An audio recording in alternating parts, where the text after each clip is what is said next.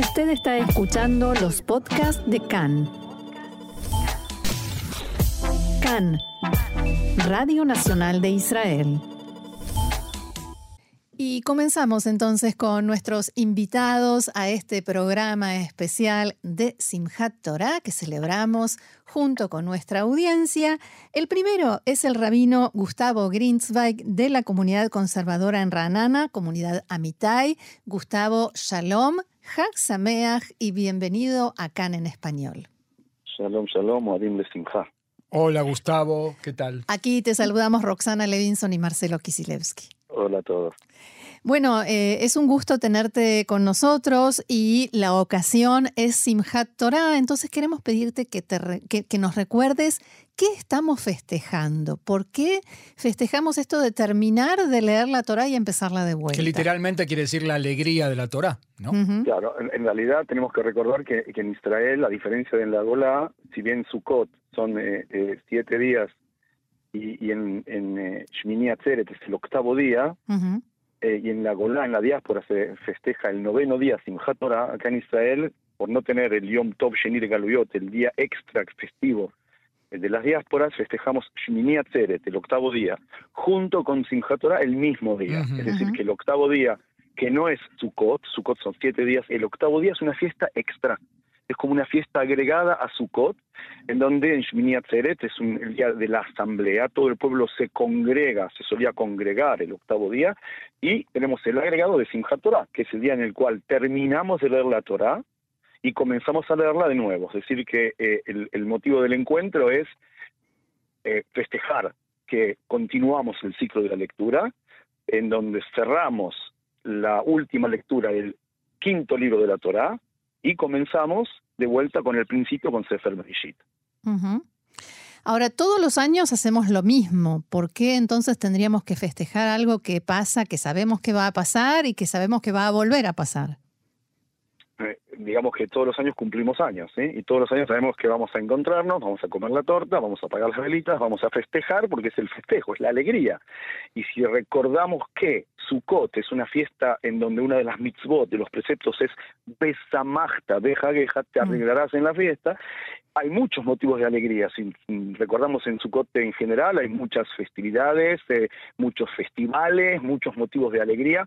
El concluir la lectura de la Torah y volver a comenzarla, a leerla de nuevo, obviamente, es, motivo de alegría. Por lo tanto, la singularidad de la festividad es no solamente la lectura, sino también encontrarnos, festejar, bailar, eh, estar contentos, estamos vivos, podemos volver a leer, volver a estudiar, volver a aprender, renovar textos, reinterpretarlos, conocerlos de nuevo, y todo este marco de alegría es a través de bailes, de rondas, de, eh, de mucha música, de canciones. Una sí, yo, me acuerdo eh, cuando era chico en mi escuela judía laica, hay que decir, eh, allá en Buenos Aires, em, el baile con las torot, con los, libros de la Torá, se sacaban, los rollos de la Torah se sacaban del armario del Arona Kodesh y se bailaban las sacafot, las vueltas. Y teníamos una, una banderita de papel con una manzana. Que se llenaba de cera de la velita. No, en, mi, escuela no era caramelada, era llena de la cera que se derretía encima del claro. Y con peligro de incendio. De todos modos, la pregunta que te quería hacer es: ¿cuánto de todo eso existe aquí hoy en Israel? Mira, primero que el tema de la vela con la manzana, todos son, son minagim. Eh, yo también me acuerdo, son costumbres. Yo me acuerdo cuando hacíamos eso también en, en el Yule, ¿sí? yo iba a la escuela Vial de Voto en Buenos Aires, eh, y obviamente antes de entrar me daban la banderita me ponían la manzana, la vela y ya era re pesada la bandera, era imposible sostenerla.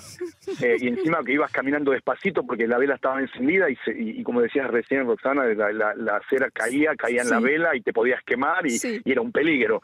Eh, hoy en día tenemos también en nuestras banderitas, eh, ya son, no, usamos velas ni, ni, manzanas porque no es cómodo en realidad, pero son todas partes de, son, son todas cosas que tienen que ver con tradiciones, con tradiciones y costumbres eh, que tienen que ver con distintas épocas. Eh, eh, la manzana es, es, todo una, es, todo un símbolo del, del, mes de Tishrei, con, con, cuando la comemos con miel para festejar el, año, nuevo. Sí.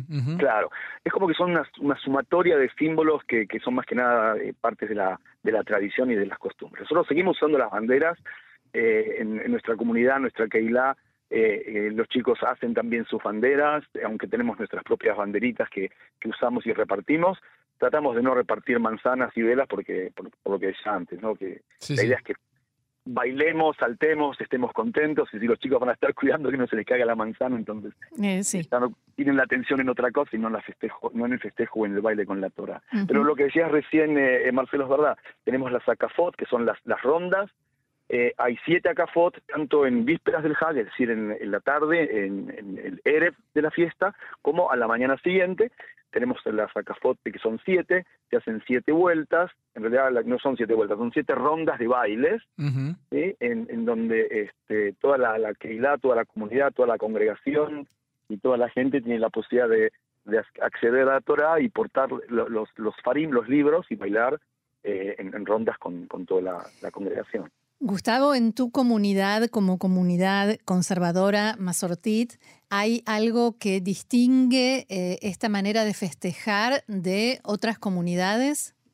Sí, sin duda, y, creo que en este momento es importante la, oportunidad que me dan de, charlar con ustedes y, con el público para, para enseñar a lo mejor cuál es la diferencia del movimiento conservador, no Mesoratit en Israel, de otras, de otras corrientes eh, eh, religiosas dentro del judaísmo, y es que hay cinco puntos que son muy importantes para el movimiento conservador, para el judaísmo mastortí, y es, eh, obviamente, es un movimiento ilhatí, alágico, sigue las normas de la alajá, de la ley judía, es un movimiento democrático, movimiento sionista, y los dos aspectos importantes que marcan la diferencia de nuestra festividad de, de Simchat Torah con respecto a otras comunidades es que es un movimiento pluralista e igualitario.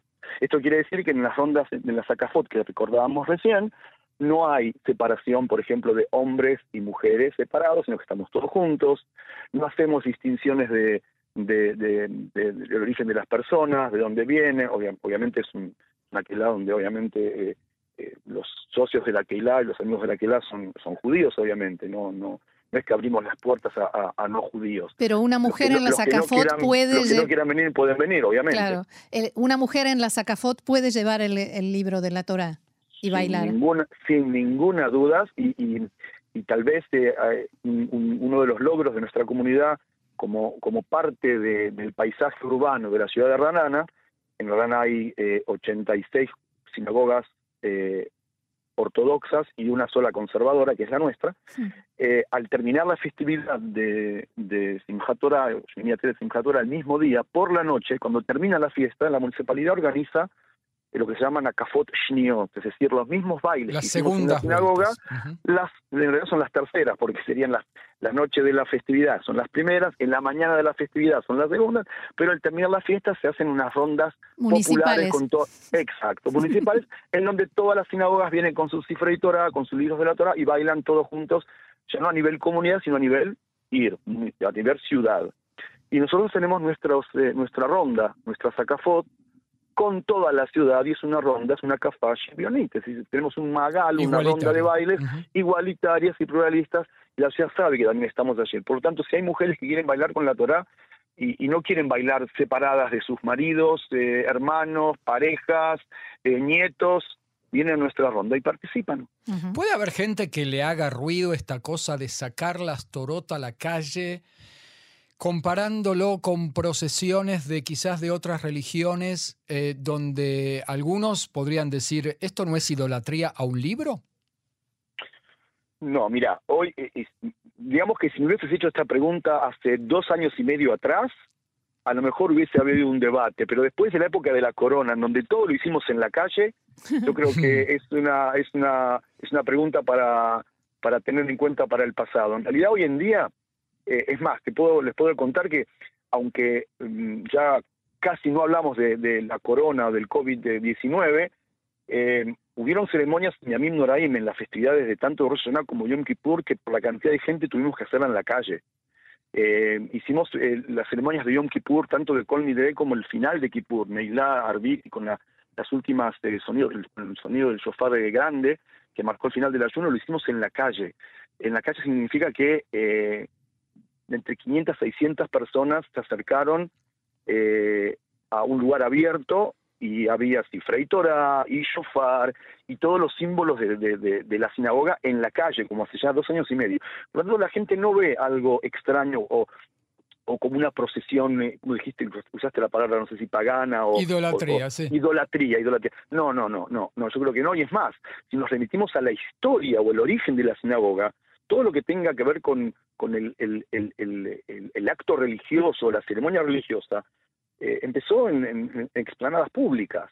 Hmm. Eh, si vamos inclusive a los libros de Edra y Nehemia, que son dos libros que forman parte de, de los escritos, ¿sí? el tercer paquete de libros del, del Tanaj, de la Biblia, si leemos esos libros vemos que al principio, cuando ellos comienzan a marcar las tradiciones o enseñar tradiciones, los encuentros de, de los rezos eran en el mercado en donde era el en donde era el mercado. Los lunes y los jueves, ¿no? Exactamente, lunes y jueves. Por lo tanto, todo el ritual comienza en el lugar en donde está la gente, y la gente está en la calle, en los, lugares, lugares, públicos, en los lugares urbanos, en este caso el mercado. Hoy en día eh, se centraliza todo en la sinagoga, en el Beit Knesset, pero, pero hay, hay festividades que se hacen públicas y, no hay un Beit Knesset que contenga tanta gente como una ciudad. Además, me parece, Gustavo, que esto puede ser una manera de compartir esta alegría y de abrir las puertas, ¿no? De hacer que más gente se acerque a la Torá. Totalmente. Hay gente a lo mejor que no cuida la tradición, que respeta, pero a lo mejor no es ir a la sinagoga a bailar con la mm. Torá eh, porque no le gusta, porque no, no lo conoce, porque no sabe. De repente, eh, poder hacer una ceremonia en la calle o, bailar con la Torá en la calle eh, no le quita respeto a la Torá, pero sí hace, lo hace más popular y la gente se acerca y, y los que algunos ven como a lo mejor una curiosidad, otros ven como algo tal vez la máxima expresión religiosa de ellos, ¿entendés? Como que a lo mejor no hacen nada durante el año, pero pero a Simchat Torah voy a bailar, sí, voy a bailar, voy a ser parte del pueblo, ser parte de la ciudad, me acerco, y si tengo una ronda en donde hay hombres y mujeres juntos, voilà. Gustavo, te quiero consultar ahora como rabino eh, a nivel un poco más profundo, en el sentido de preguntarte cuál es esta, este relato que se cuenta desde el primer capítulo, recordamos que estamos terminando de leer la Torá y volviéndola a, eh, volviendo a comenzar su lectura. ¿Qué es lo que pasa en ese último capítulo donde de hecho muere Moisés, el principal profeta del pueblo judío, y se vuelve a relatar el relato de la creación? Es eso, lo que acabas de decir en la última eh, en la última para allá de la de la última mm, sección digamos de lectura que se lee del quinto libro de la Torá eh, Besot Abraha es el nombre de la para allá el nombre de la, de la eh, sección semanal que leemos eh, se termina con la muerte de Moshe. En los últimos versículos se lee cómo Moshe es llamado por por Dios para que suba al monte Nebo eh, en el monte Nebo, eh, Moshe alcanza a ver eh, la tierra prometida, Moshe no entra a la tierra prometida, alcanza a ver la tierra por la cual caminó junto con el pueblo de Israel durante 40 años por el desierto. Moshe tiene 120 años y en los últimos versículos Moshe es despedido por Dios. Moshe solo sube al monte, al monte Nebo, nadie sube con él. Dios se encarga de darle un beso y de esa manera se despide así termina la vida de Moshe, y automáticamente se cierra el libro, se saca un segundo libro y comienza a leerse los primeros versículos del Génesis. Breishit bara Elohim et En un comienzo Dios creó los cielos y la tierra. Mi, mi, eh, pregunta va a más profundo todavía, es decir, ¿qué es esta cosa de terminamos con la muerte tiene que ver con, la, con el símbolo de lo cíclico eh, en, en, la vida del pueblo judío o en la vida de la humanidad? ¿O no tiene nada que ver una, un episodio de la muerte de Moisés con la creación por el otro? No, yo creo que no tiene, no, no hay, pues, o sea, podríamos hacer de esto un simposio y encontrar alguna relación seguramente, pero si queremos ser sinceros, entre la muerte de Moshe y el comienzo de la creación no hay un nexo. Eh, em, sí hay nexos en, que tienen que ver con las tradiciones y costumbres, como por ejemplo la última palabra, eh, la última letra, la última mm. letra de, de, la Torah es la letra Lamed, la palabra Israel, Lamed, y la primera letra es la Bet, de la palabra Beishit. Si querés hablar de ciclos y juntás la última palabra, la última letra con la primera letra, tenés la palabra Lev. Y ahí está eh, el motivo por el cual hacemos lo que hacemos. Lev significa corazón lo hacemos con corazón. pero además, además si, intentemos o tratamos de buscar el sentido de la palabra lev, no solamente como corazón, sino también cuando uno dice asim lev, que traducción sería poner el corazón, en realidad no es poner el corazón, es poner atención, poner tu atención, poner tu, poner tu conocimiento, poner tu sensación, ponete a vos mismo en, en esa situación. Tus sentidos. Exacto, y la situación o el sentido sería la continuidad. Terminamos para volver a empezar. Ahí sí hay un ciclo, sin ninguna duda que lo que decís, eh, Marcelo, es un ciclo, eh, pero no creo que haya un, un, nexo entre el contenido de un libro y otro porque son dos libros totalmente distintos. Sí es importante marcar la continuidad. Hay una continuidad. Volvemos a comenzar, volvemos a empezar. Ahora, si querés eh, ir un poquito más profundo, como decías antes, seguramente si yo ya empecé el año pasado, cuando volví a leer el Sefer Breishit, el libro del Génesis, pasó un año, yo soy la misma persona, pero tengo un año más de conocimientos, tengo un año más en mi vida, tengo un año más de experiencias. Seguramente cuando este año vuelva a leer el Sefer Breishit, el Génesis, no voy a ser el mismo que fue el año pasado. Tal vez este año entienda otros mensajes, entienda otros, otras formas de, interpretar el texto, tal vez el texto me llegue de otra manera.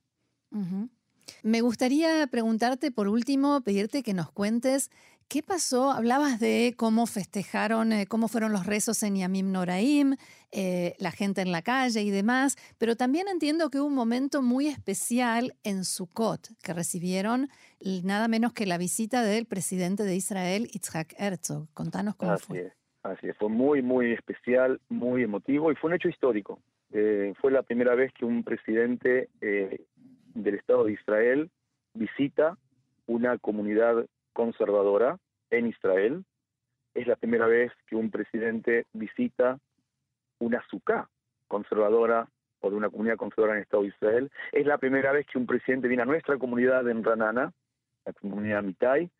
Eh, y esto se convirtió no solamente en un evento para nuestra, nuestra comunidad, nuestra comunidad, sino para todo el movimiento conservador en Israel.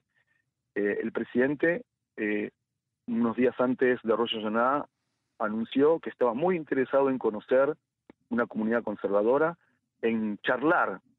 Esa, fue la, palabra. ¿sí? Él habló en inglés, dijo siach, amigo, siach. Conversar. conversar, conversar, charlar, conocer a los miembros de la comunidad, sobre todo se interesó por conocer y charlar con los jóvenes de la Keila. Nosotros tenemos en nuestra comunidad un departamento de, juventud, que se llama Rúa Hamitai, eh, con 100 eh, 100 chicos que vienen todas las semanas a, las actividades, y él quería conocer a estos chicos, quería conocer a la, gente de la comunidad. Muy, muy importante el hecho de que el presidente quiera acercarse a una comunidad conservadora, eh, y de hecho fue fue muy muy emotivo, fue muy emotivo, no vino solo, vino con su esposa, con eh, Mijal, y bueno, nos, nos emocionó a todos su visita, que ellos también estaban emocionados por, por la reacción de la gente. Eh, la gente también eh, fue, fue, muy emotivo, vieron momentos en donde la gente de la emoción hasta hubo, vieron lágrimas de, la emoción y de la alegría. Eh, el presidente escuchó no solamente a, al presidente de la comunidad, Moritz Kleinemann, y también al, al, intendente de la ciudad, eh, Jaime Broide, también escuchó a la a la directora general del movimiento conservador en Israel, eh, Ginsberg, eh, y, después cuando él empezó a hablar y empezó a, a, explicar lo que conoce del movimiento conservador y que le era importante corroborar lo que él conoce, y tuvo una frase, una expresión que fue, lo que ustedes hacen es muy importante a nivel educación, a nivel eh, pionerismo, a nivel sionismo, eh, obviamente que nos llenó de, orgullo, ¿sí? las palabras del presidente, su visita, y, esperemos que se convierta en, tradición, que el, presidente también, siempre, así como visita a comunidades o a Sucot pertenecientes a instituciones ortodoxas, también el presidente comience a visitar instituciones no ortodoxas, eh, no solamente conservadoras, a, lo mejor también de mm, instituciones liberales o el judaísmo más liberal. claro. Que también para que eh, cuando siempre se dice que los líderes de nuestro país, en este caso el presidente, es el presidente de todos, hmm. Bueno, que nuestros líderes de verdad conozcan a todas las gamas y facetas que tiene nuestra sociedad. Eh, Gustavo, nosotros seguramente vamos a seguir hablando de la inserción de los movimientos no ortodoxos, eh, llamados así liberales, en este caso el conservador, aquí en Israel. Tírame un último dato nada más. ¿Cuánto castellano se escucha en tu comunidad Amitai? Mira, nuestra comunidad es eh, la comunidad Mitai. Este año cumplimos 10 años de haber unido dos comunidades. Una comunidad que surgió en el año 1975 de habla inglesa, la mayoría eran sudafricanos y americanos. Y la segunda comunidad surgió en 1992, que era una comunidad de hispanoparlantes, en su mayoría argentinos. Pero hace 10 años, en el 2012, se decidió juntar las dos comunidades y es lo, mezclamos lo que se llama fish and chips con asado de tira y salió falafel eh, bepita. Israelí. Eh, esa es la idea. Eh, de repente ya el inglés y el español dejó de ser la zafá, el idioma eh, oficial de cada comunidad para pasar a ser el hebreo. Pero no te voy a negar, no les voy a negar que en los pasillos a veces cuando se encuentran los, los veteranos de las comunidades, y a veces no tan veteranos, porque hay muchos olim que están llegando también a Ranana, se escucha inglés, francés, español, portugués, hebreo del bueno y del malo también, porque hablamos y con este, acento. Con, mucho acento. Muy bien. Muy bien. Rabino Gustavo Greensbeck de la comunidad conservadora de Ranana, comunidad Amitai, muchísimas gracias por haber compartido todo esto con nosotros y Haxamea. Haxamea, Gustavo. Moadim de Simha y estoy para servirles. Gracias, shalom. Bye. Chao, bye.